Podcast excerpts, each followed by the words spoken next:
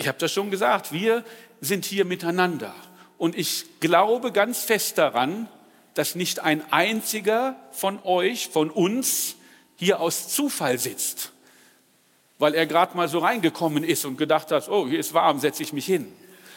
Sondern ich glaube, dass Gott uns hier zusammengeführt hat und dass er für jeden einzelnen von uns, für alle, die wir hier sitzen, sich Gedanken gemacht hat, warum du hier bist. Weil er einen Plan hat für uns alle und einen Plan für dich hier in dieser Gemeinde.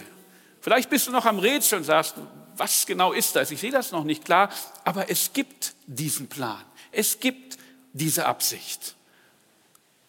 Und es ist wichtig, wie wir uns untereinander verhalten, wie wir miteinander umgehen. Und es ist wichtig, wie wir mit den Menschen um uns herum umgehen. Wie wir mit unseren Nachbarn umgehen, wie wir mit unseren Arbeitskollegen umgehen, wie wir mit unseren Studienkollegen umgehen, wie wir mit den Menschen umgehen, die uns täglich begegnet. Wir sind, haben eine Mission. Wir wollen etwas erreichen. Wir sind nicht einfach nur da, damit es uns gut geht. Das ist wichtig, aber wir haben eine Mission. Und der Erfolg, wie erfolgreich wir da sind, hängt davon ab, wie wir miteinander, wie wir mit Menschen umgehen. Und wir haben eine große Aufgabe. Wir sind die Hände, wir sind die Füße, wir sind der Mund von Jesus. An uns sollen die Menschen erkennen, wie gut Gott ist wir haben eine Aufgabe. Und Jesus hat das auch gesagt in Johannes 13, Vers 34 und 35 hat er gesagt, ein neues Gebot gebe ich euch, dass ihr euch untereinander liebt, wie ich euch geliebt habe, damit ihr auch einander liebt. Daran wird jedermann erkennen, dass ihr meine Jünger seid, wenn ihr Liebe untereinander habt. Daran wird das jedermann erkennen. Wir werden beobachtet. Wir stehen unter Beobachtung. Die Leute schauen, wie gehen sie denn miteinander um? Sie kommen zu mir und erzählen, hey, ich will dir was von Jesus erzählen und das ist gut. Wie gehen sie um miteinander? Wie ist denn das? Ja, wir gehen auf andere zu und wollen ihnen erzählen, das ist gut und Jesus ist gut und, und das ist für dich wirklich, das bringt Frieden. Und sie werden sehen, gut, was macht er denn? Wie ist er denn? Tut er das, was er sagt? Geht er, geht er sozusagen wirklich so um? Ist das so? Sehe ich das auch in ihm? Wir hören das immer wieder, wenn wir mit denjenigen sprechen, die relativ neu in der Gemeinde sind und, und wir fragen, gut, warum seid ihr hergekommen und, und was ist so euer erster Eindruck? Dass sie immer schauen, wie ist denn das? Wie werde ich aufgenommen? Wie reden die Leute? Wie gehen die Leute miteinander um? Wie sieht das aus? Was, wie, wie, wie, wie ist das denn hier eigentlich? Und deshalb ist es so wichtig, dass wir davon zeugen, dass wir wirklich einen guten Umgang, gute Umgangsformen miteinander haben, die nicht formell sind, sondern wirklich von Herzen, weil dann die Menschen sehen, dass es wahr ist, was wir sagen. Wie würde es aussehen, wenn jemand hier reinkommt und merkt, ui, das ist aber eine komische Stimmung. Da ist aber wirklich was am Laufen. Da ist aber ein bisschen Streit und hier geht es ein bisschen daneben. Wie würde das aussehen? Und deshalb betet Paulus auch dafür. In Römer 15, äh, im Brief an die Römer im Kapitel 15, schreibt er in Vers 5 bis 7 oder betet in Vers 5 bis 7, der Gott des Ausharrens und des Trostes aber gebe euch untereinander eines Sinnes zu sein, Christus Jesus gemäß, damit ihr einmütig mit einem Mund den Gott und Vater unseres Herrn Jesus Christus lobt. Darum nehmt einander an, gleich wie auch Christus uns angenommen hat, zur Ehre Gottes. Ich finde das gut, dass Paulus betet, der Gott des Ausharrens und des Trostes, weil er weiß, das ist nicht immer einfach. Also Allein schon, wenn zwei Menschen zusammen sind, ist es nicht immer einfach. Ne? Ganz offen. Also manch einer will in die See, der andere will an die Berge, manch einer will heute Abend mal weg, der andere will lieber Ruhe. Es ist nicht immer einfach. Und manchmal brauchst du dieses Ausharren. Du kannst nicht immer weglaufen, nur weil es gerade mal schwierig ist. Und Paulus sagt, es ist ein Gott des Ausharrens. Gott bleibt dran. Bleib du auch dran. Es ist ein Gott des Trostes. Manchmal verzweifelst du vielleicht an deiner Gemeinde. Manchmal sagst du, boah, und du brauchst Trost. Und Gott ist da und tröstet dich. Und er gibt uns, dass wir untereinander uns annehmen können. Es gibt so viele Gelegenheiten, sich aneinander zu stoßen. Wie sieht denn der aus? Wie ist denn der angezogen? Wie riecht denn der? Hatte ich mal in der, in der Arbeit, nur so nebenbei, äh, es gab halt jemanden, der hat unangenehm gerochen. War wirklich so. So, und was ist passiert? Jörg, du bist immer so geduldig. Sprich es bitte mal an.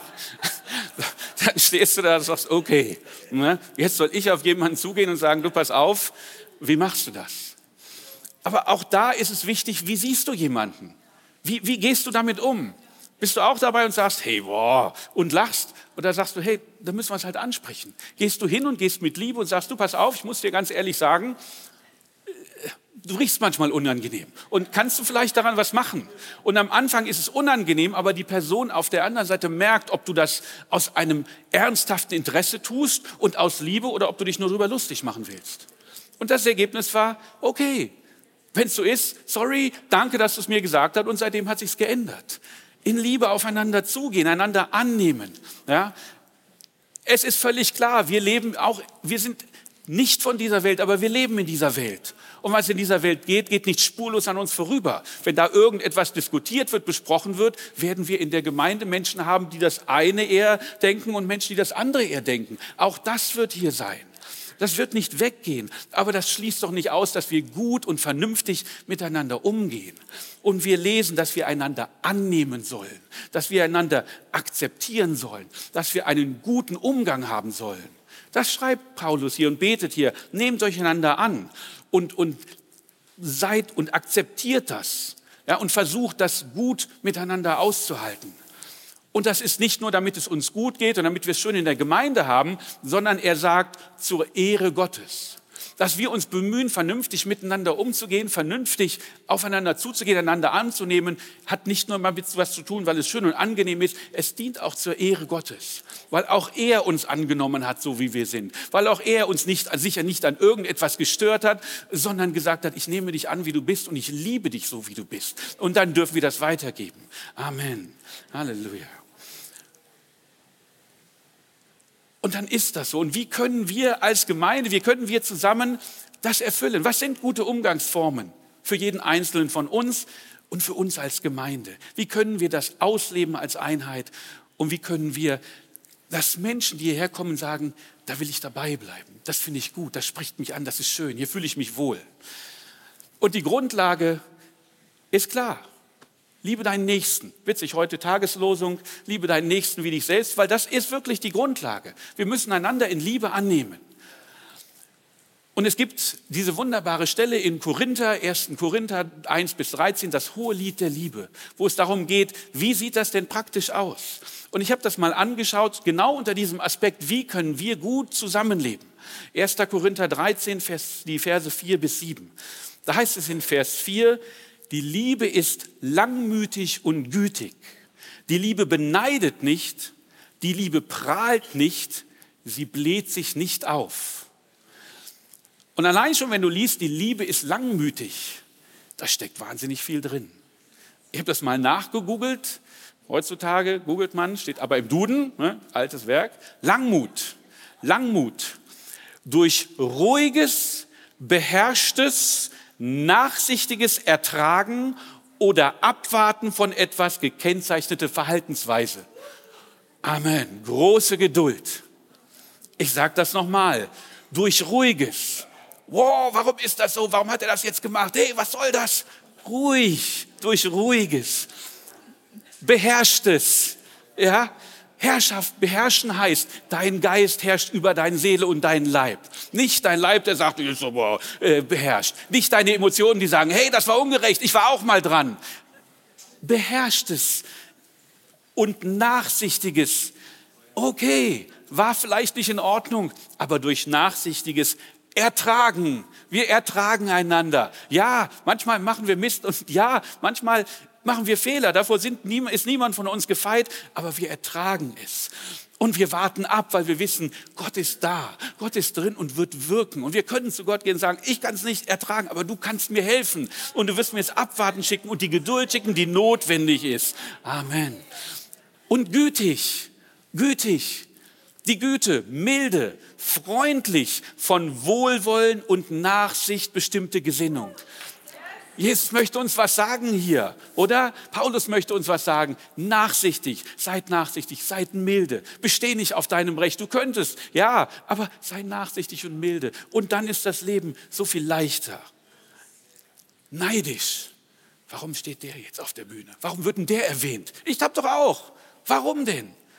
Warum bekommt er denn Lob? Warum darf der was sagen? Gönnt das.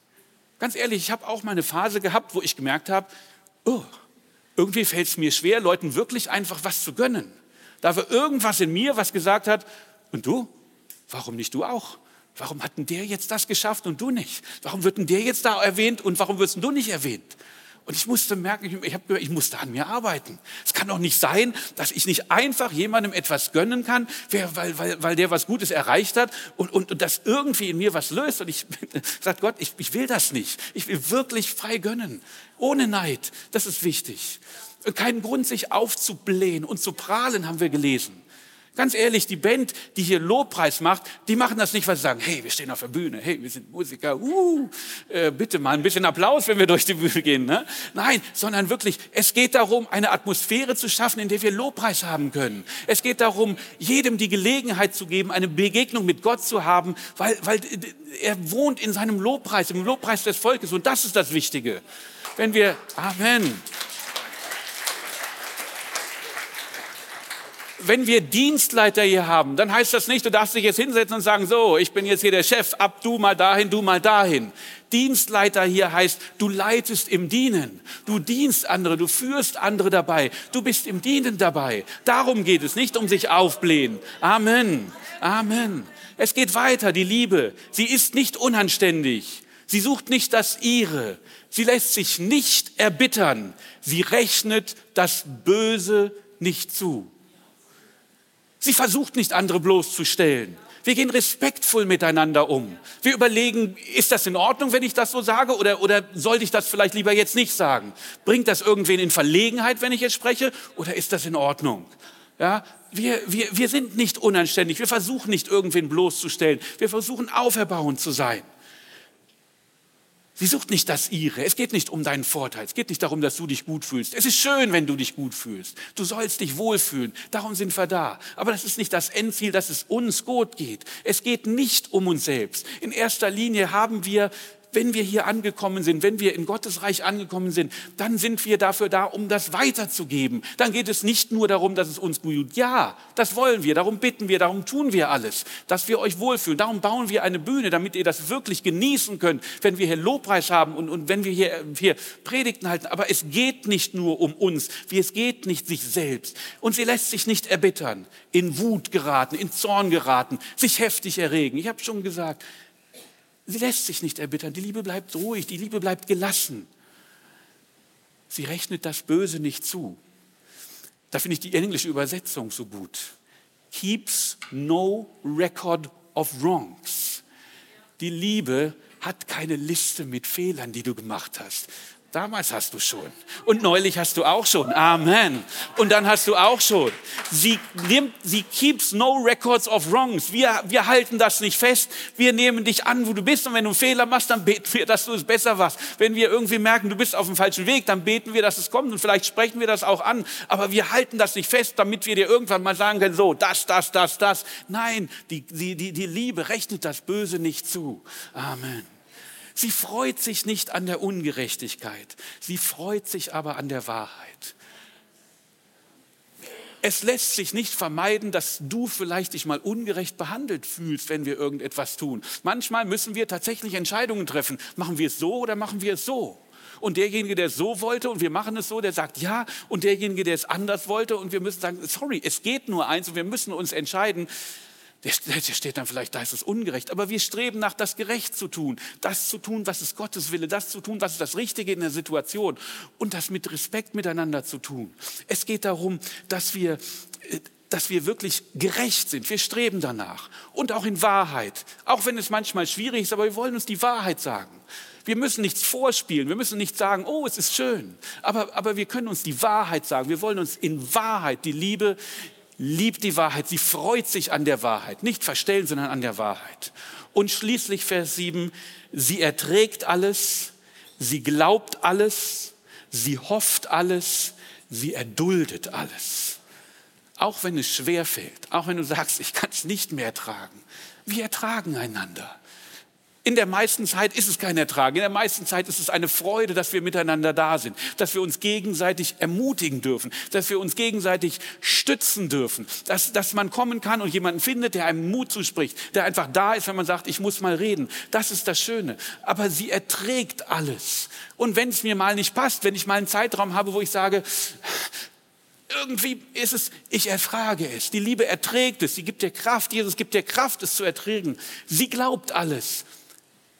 Wir sind nicht dumm, aber wir, wir, wir glauben, dass alles möglich ist. Wir vertrauen dass wir geben die Hoffnung nicht auf. Wir glauben, dass es zu einem guten Ende führen wird. Wir verlieren nicht das Vertrauen. Und sie hofft alles. Wir haben die Hoffnung. Vielleicht sieht es nicht so aus, aber wir beten hier jeden Dienstag für Frieden in der Ukraine. Wir beten hier jeden Dienstag für unser Land. Wir beten jeden Dienstag für, für, für den Leib Christi und wir beten jeden Dienstag für die Mission. Vielleicht sieht es irgendwie gerade mal nicht gut aus, aber wir haben die Hoffnung. Wir werden die Hoffnung nie auf aufgeben, dass, weil wir wissen, Gott ist ein Gott, der zu seinem Wort steht und der treu ist. Und sie erduldet alles. Wenn es notwendig ist, dann müssen wir auch Schwierigkeiten erdulden. Wenn es notwendig ist, dann müssen wir auch mal Dinge aushalten und dranbleiben und erdulden, weil wir diese Hoffnung haben.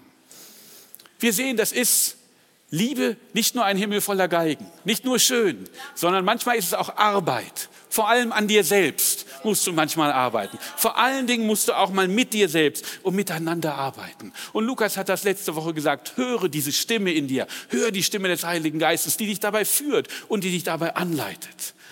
Aber wir wollen das tun und wir, wir, es ist unsere Aufgabe, das zu tun. Und wir sind nicht einfach hier und sitzen so zusammen, sondern, und das steht im Petrusbrief, wir sind ein ausgewähltes Geschlecht, wir sind ein ausgewähltes, auserwähltes Volk. So sieht Jesus die Gemeinde. 1. Petrus 2, Vers 9. Ihr aber seid ein auserwähltes Geschlecht, ein königliches Priestertum, ein heiliges Volk, ein Volk des heiligen Eigentums, damit ihr die Tugenden dessen verkündet, der euch aus der Finsternis berufen hat zu seinem wunderbaren Licht. Amen. Amen. Das sind wir ein auserwähltes Geschlecht. Du sitzt hier, weil Gott dich gewählt hat, weil Gott gesagt hat, komm, seid da zusammen. Amen. Er hat gesagt, ihr seid ein königliches Priestertum. Du bist kein Bettler, du bist nicht der Schwanz, du bist der Kopf. Du hast den in dir, der diese Welt geschaffen hat. In uns ist der, der größer ist als der, der in der Welt ist. Amen. Wir sind ein heiliges Volk. Du sagst, oh, bei mir ist noch so viel, ich weiß es nicht. Nein, weil Jesus in dir ist, weil Gott in dir ist, bist du gerecht gemacht. Wir sind ein heiliges Volk ein Volk des Eigentums, das das annimmt, das das sich zu eigen macht.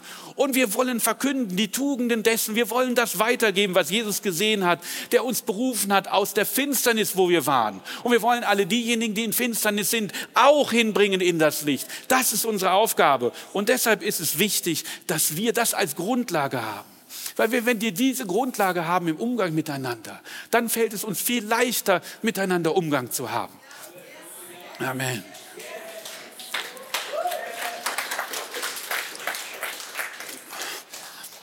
Und dann, dann können wir eben dieses äh, gemeinsame Leben viel besser meistern. Und lasst uns schauen, wie das ganz praktisch aussehen kann. Was sind denn so ein paar gute Umgangsformen? Und das eine, wenn wir miteinander zu tun haben, wir kommunizieren. Wir müssen miteinander sprechen, wir müssen miteinander schreiben, wir müssen miteinander uns austauschen. Kommunikation ist die Grundlage dafür, dass wir was tun. Das unterscheidet uns, das macht uns aus, dass wir Worte finden können. Ja?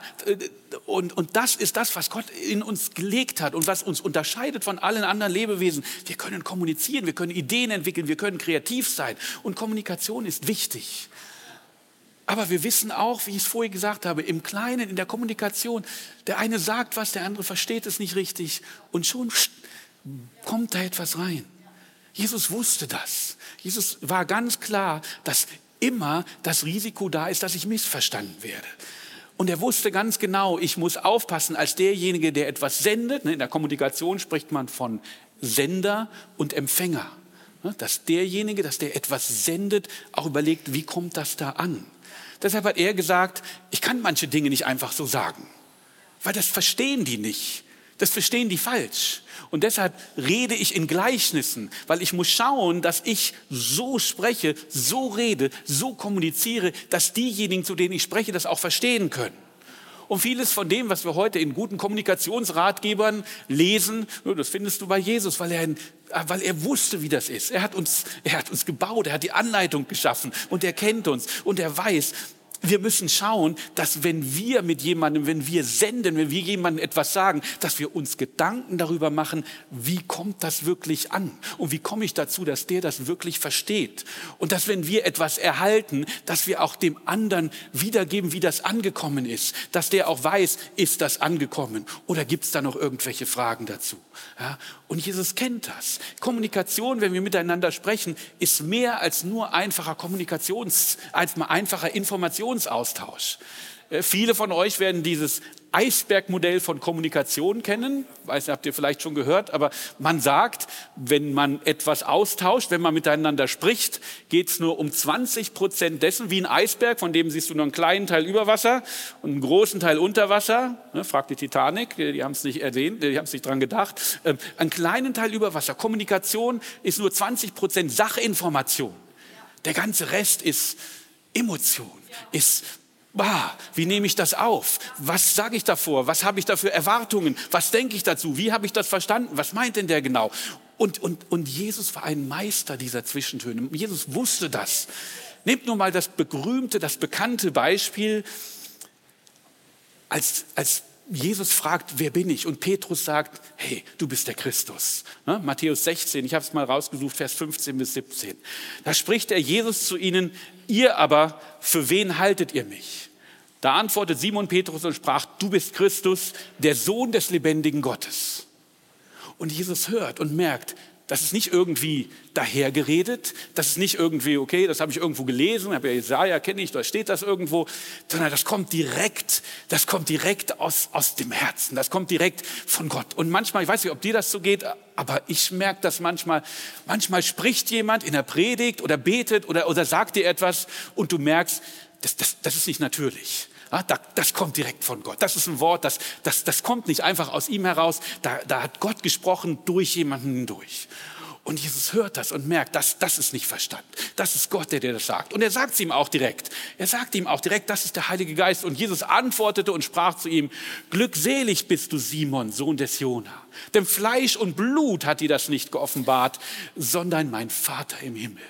Er hat ihm gesagt, das, das, was du da gerade gesagt hast, das habe ich gemerkt. Ich habe genau, ich habe das genau gehört. Ich weiß, du hast, das war wirklich eine Eingabe von dir. Und kurze Zeit später, wir kennen das alle, Jesus sagt, jetzt kommt die Zeit, wo ich leiden muss und wo ich sterben muss. Und Petrus spricht wieder. Da nahm Petrus ihn beiseite und fing an, ihm zu wehren und sprach, Herr, schone dich selbst, das widerfahre dir nicht. Hörst du diesen kleinen Unterton da drin? Jesus hat es gehört ich bin Petrus. Gerade bin ich gelobt worden. Ich weiß jetzt, wie es aussieht. Ich bin hier der Oberchecker. Und nur, weil der jetzt sagt, leiden. Nee, nee, nee. Ich, Petrus. Ich, das, das brauchen wir nicht. Ne? Er nimmt ihn beiseite. Jesus, komm mal her. Pass mal auf. Und fing an, ihn zu wehren. Jetzt hör mal auf, diese Leidensgeschichte, bitteschön. Wir schaffen das schon. Ich, weiß nicht, ob du das kennst. Ne? Du, du, du, du hast Lob bekommen, du hast Segen bekommen, wächst du auf einmal und sagst, ja, wohl. Und irgendwann merkst du, ui, ne? jetzt denkst du, ha, mir steht alles offen, ich ah, bin der King. Und du vergisst, wo kommt denn das her? Was ist denn die Basis von dem Ganzen? Jesus hat dir das eingegeben. Und auf einmal fängst du an, menschlich zu werden. Und Jesus hat ihm das auch gesagt. Er wandte sich um und sprach zu Petrus, weiche von mir, Satan. Du bist mir ein Ärgernis, du denkst nicht göttlich, sondern menschlich. Jesus hört genau hin und erkennt, es geht nicht nur darum, dass er jetzt irgendwas gesagt hat, sondern er weiß, was dahinter steht. Hör nicht nur darauf, was gesagt wird, sondern spüre, versuche zu erfahren, versuche zu ergründen, was ist denn eigentlich wirklich gemeint. Wir können das trainieren, wir können das üben. Achte darauf, wie du in der Gemeinde kommunizierst. Und vor allen Dingen das, was du nicht mit Worten sagst. Ja, wie kommst du rein? Oder, oder, oder sagst du, hey, ich komme voller Erwartung, ich komme in die Gegenwart Gottes. Du musst dich nicht verstellen. Wenn es dir schlecht geht, musst du nicht hierher kommen und sagen, oh, alles schön. Aber auf der anderen Seite, mit welcher Einstellung kommst du? Weißt du, ich habe mal im Callcenter gearbeitet und da hat man den Leuten gesagt, es gibt einen Trick. Wenn es dir schlecht geht, guck in den Spiegel, lächle. Zwing dich zum Lächeln. Und auf einmal geht es dir besser. Ja? Und das ist so. Es ist die Frage wirklich, wie kommst du rein? Was ist deine Einstellung? Überprüf das. Schau, kommst du, begegnest du anderen mit Liebe, mit Achtung? Freust du dich? Oder sagst du, oh, der schon wieder, was soll das? Nein, unsere Freude soll, soll das, unsere Kommunikation soll das bestimmen. Wir haben es gehört, Freundlichkeit, grüßt einander. Hey, hallo, schön, dass du da bist. Hallo, schön, dass du da bist es muss nicht viel sein. Manchmal hilft einfach nur, ich gebe dir Aufmerksamkeit, schön, dass du da bist. Sei einfach freundlich.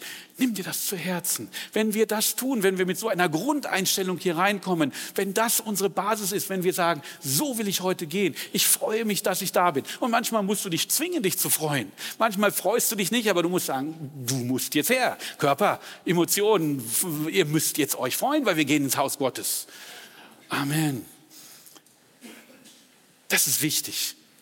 Lerne das zu hören, zu sehen, wirklich zu schauen, was sagt mir derjenige, wie kommuniziere ich, ist das ist die Grundlage die Liebe, von der wir gesprochen haben.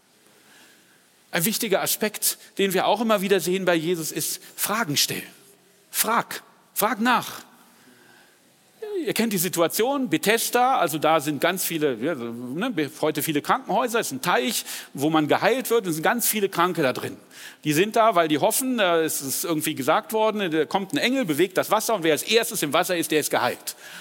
Und das sind ganz viele, unter anderem auch einer und Jesus geht da hinein und in Johannes 5, Vers 6 steht da, als Jesus diesen da liegen sah, und erfuhr, dass er schon so lange Zeit in diesem Zustand war, spricht er zu ihm, Willst du gesund werden? Wenn du das liest, denkst du erstmal, hä, Jesus, was natürlich? Weil die Leute sind da alle, weil sie krank sind und gesund werden wollen. Was ist das für eine Frage? Aber Jesus ist es wichtig, von dir zu hören. Gott ist es wichtig, von dir zu hören. Gott hat, hat, Gott, Gott hat Adam gesagt, Adam, wo bist du? Glaubst du, er wusste nicht, wo er war? Er wollte Adam hören. Gott möchte von dir hören. Gott möchte, möchte wissen, wie du dich fühlst. Gott möchte hören, was du gerade sagst. Gott möchte, dass du es ihm sagst. Gott stellt, ist es wichtig, dass, dass du selber es sagst. Er ist nicht derjenige, der bestimmt und kommt, so machen wir das und Ruhe jetzt, ich spreche, sondern er möchte Austausch mit dir. Er möchte wissen, wo du stehst, damit er dich von da weiterführen kann. Er möchte wissen, wie es dir geht, damit er dir das Richtige sagen kann. Und das ist wichtig, dass wir nachfragen. Frag nach, bevor du falsche Schlüsse ziehst.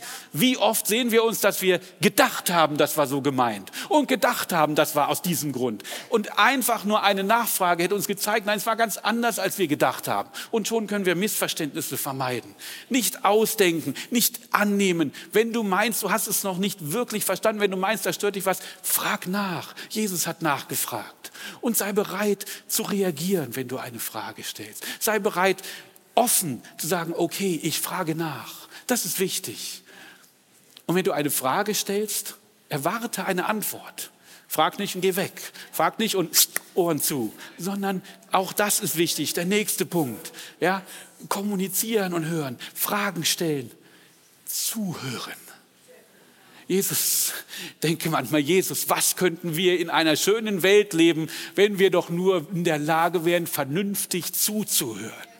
Wenn wir nur in der Lage wären, wirklich uns zu konzentrieren und zu hören, was der andere sagt. Zuhören.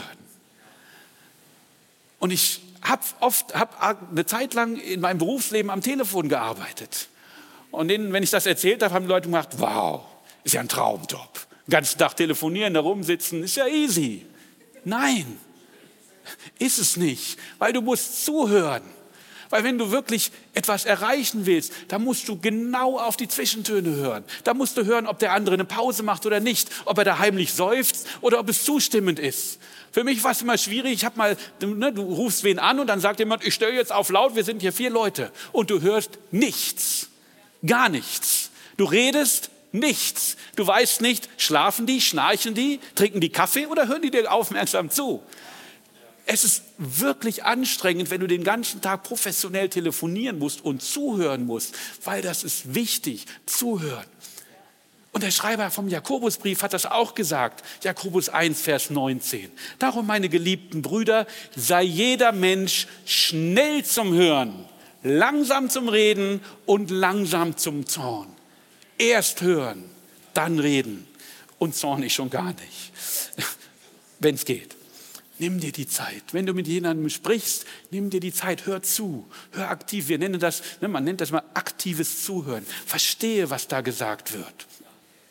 Nicht nur das, was mit Worten gesagt wird, sondern auch wie es gesagt wird. Wir sagen immer, Gott ist, ist Wort und das ist wichtig.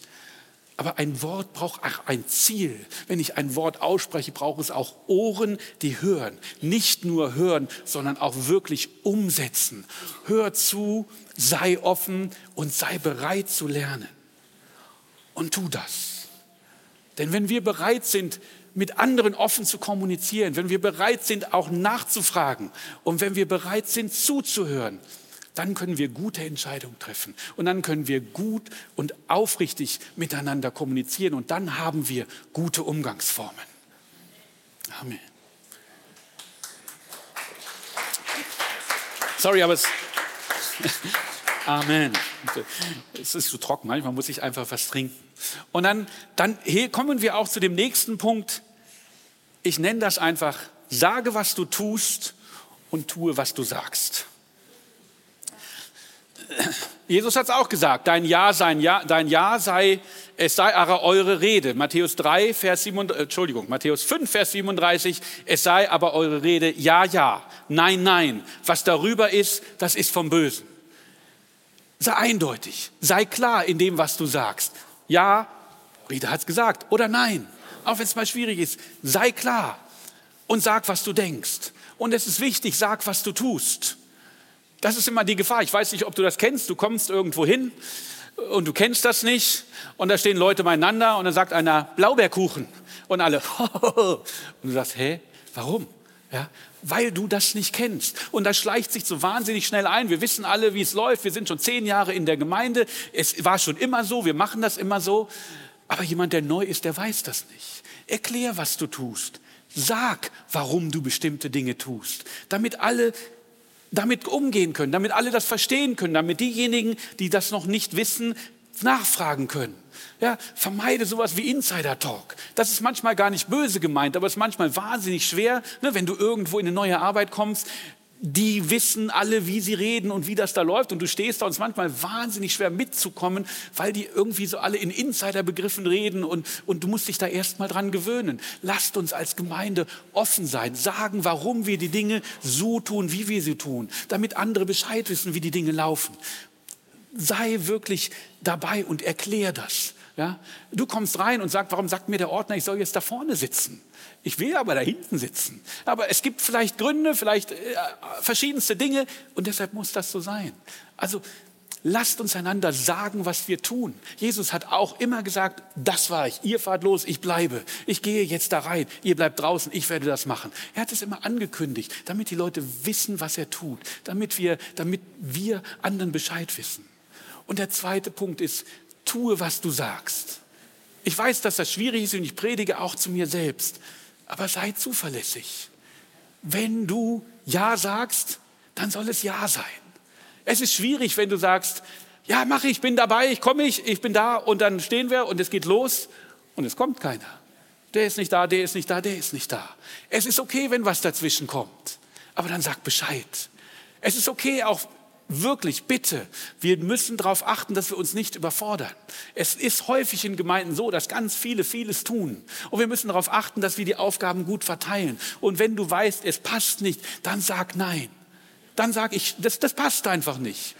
Und dann müssen wir anderen in der Lage sein, zu sagen nicht, oh, wie, du hast doch nie, du bist doch immer da, wie kannst du Nein sagen? Sondern dann müssen wir damit leben, weil es ist vernünftig, es ist gut, weil es gehört auch dazu, dein Ja sei Ja und dein Nein sei ein Nein und dann ist es zu akzeptieren. Aber sei zuverlässig, damit wir wissen, wenn du sagst, du kommst, dann kommst du. Und wenn du nicht kannst, dann wirst du dich melden. Und wenn du Nein sagst, dann wissen wir jetzt, okay, wir können das respektieren und das ist auch in Ordnung. Und das ist wichtig, weil weil wie wir miteinander umgehen, ist entscheidend. Und natürlich hängt es auch immer von der Situation ab, wie wir sind. Und es ist wichtig, dass wir die Situation beurteilen. Und ich habe das so überschrieben für mich, Häuptling und Indianer. Äh, Epheser 5, Vers 21. Ordnet euch einander unter in der Furcht Gottes. Es gibt Situationen, in denen muss jemand entscheiden. Und es gibt Situationen, in denen entscheidest nicht du, sondern jemand anders. Wir müssen wissen, sind wir in einer Situation, in der wir entscheiden und führen, dann müssen wir führen. Oder sind wir in einer Situation, in der wir geführt werden, dann lass dich führen. Ich habe das selber mal erlebt.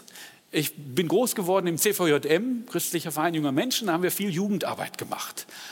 Und dann hatten wir mal ein, ein europäisches Jugendcamp und dafür haben wir eine Vorbereitung gemacht mit all den Leitern. Und da hat man uns eine Aufgabe gestellt. Wir mussten, glaube ich, irgendeinen Fluss und irgendeinen Bach überqueren und hatten aber ganz wenig Material. Das war knifflig. Und da hat man gesagt, so, jetzt bitte, los, macht mal, wie geht ihr diese Aufgabe an? Und es ist komplett in die Hose gegangen. Wir haben es nicht geschafft. Was war der Grund? Es waren alles Jugendleiter. Und ich habe Jugendarbeit gemacht, ich habe Respekt für diejenigen, die da oben unsere Kinder und unsere Jugendlichen betreuen, weil das ist echt eine Aufgabe. Aber wenn du Jugendleiter bist, dann sprühst du manchmal vor Energie und dann hast du Ideen und dann willst du was machen. Und dann standen da, keine Ahnung, fünf, sechs, sieben, acht Leute und alle wollten tatkräftig was machen. Und jeder hat gedacht, ah, das machen wir so, der nächste hat gedacht, das machen wir so. Und alle wollten was erreichen, aber irgendwie haben wir eine Struktur nicht hingekriegt. Ja, mancher sagt, so geht es gerade unserer Nationalmannschaft. Weiß ich nicht. Aber aber es ist tatsächlich wichtig, dass du dir überlegst, bin ich in dieser Situation jetzt derjenige, der den Ton angibt? Oder bin ich vielleicht auch mal derjenige, der sagt, okay, jetzt bin ich derjenige, der hört und macht, was der andere sagt? Weil wenn jeder angeben will, was ist, dann läuft's nicht. Nur weil ich sage, ich bin Teil der Gemeindeleitung, heißt das nicht, ich kann überall hinkommen und sagen, hallo, ich bin hier der Chef, sondern wenn mir jemand sagt, du pass auf, wir machen das so, dann mache ich das. Wenn jemand sagt, kannst du das machen, dann gehört das dazu lerne die Situation einschätzen, in der du bist, damit wir wirklich, damit wir wirklich erfolgreich sein können und damit wir dahin gehen können, wo es geht und akzeptiere das. Ja? Lass den anderen den Blickwinkel, nimm den anderen des Blickwinkels an und wenn du sagst, jetzt bin ich hier nicht derjenige, der davor gibt, dann nimm das. Wenn wir das beherzigen, wenn wir wirklich so kommunizieren, wenn das unsere Umgangsformen sind, dass wir mit Liebe einander begegnen, dass wir wissen und darauf achten, was wir einander sagen, dass wir nachfragen, wenn es notwendig ist, dass wir zuhören, lernen zuzuhören. Dann haben wir gute Umgangsformen. Und dann fällt es uns leichter, uns gegenseitig anzunehmen und aufzubauen und auch mal zu ermahnen. Und wir alle wachsen und jeder Einzelne wächst auch.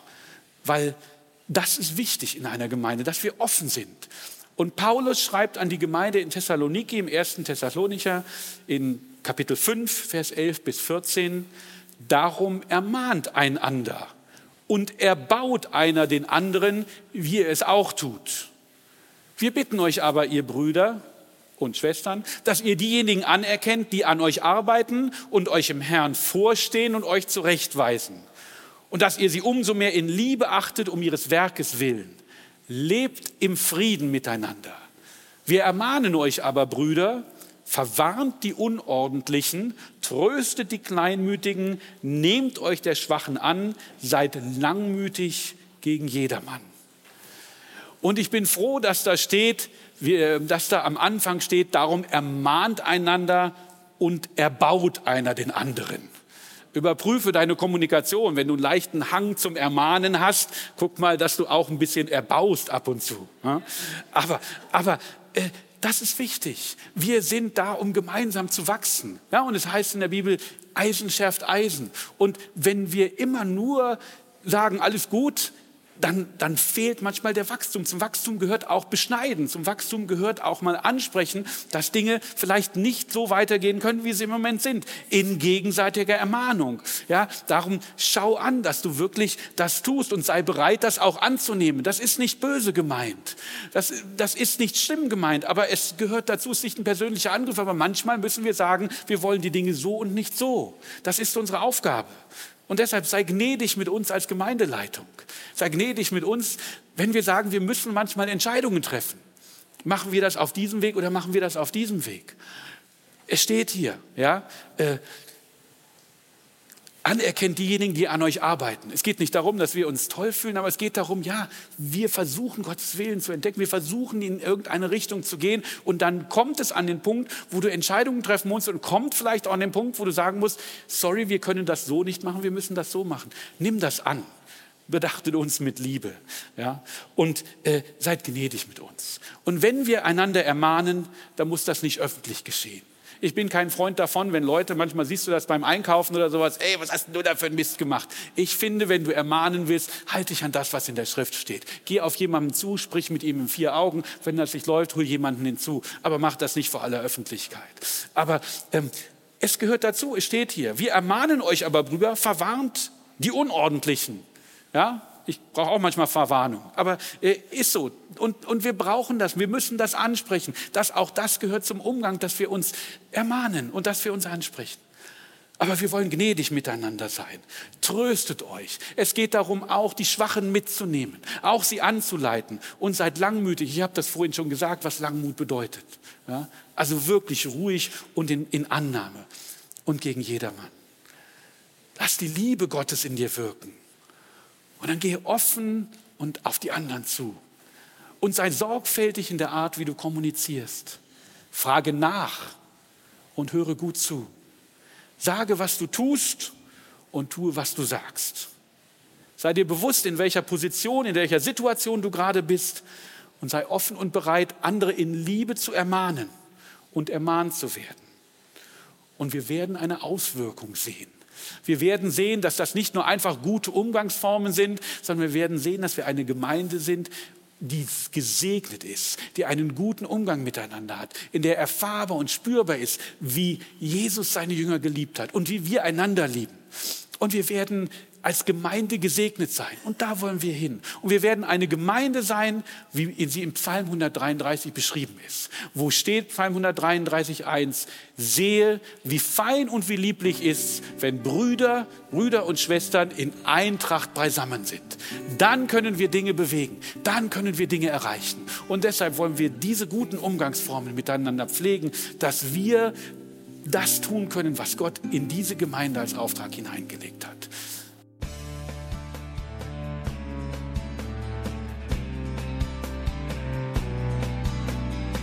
Liebe Zuhörer, das war ein Ausschnitt eines Gottesdienstes hier im Gospel Life Center. Auf unserer Website www.gospellifecenter.de können Sie die Notizen für diese und andere Predigten nachlesen und sich über die Arbeit von Gospel Life Center informieren. Wir wünschen Ihnen Gottes Segen.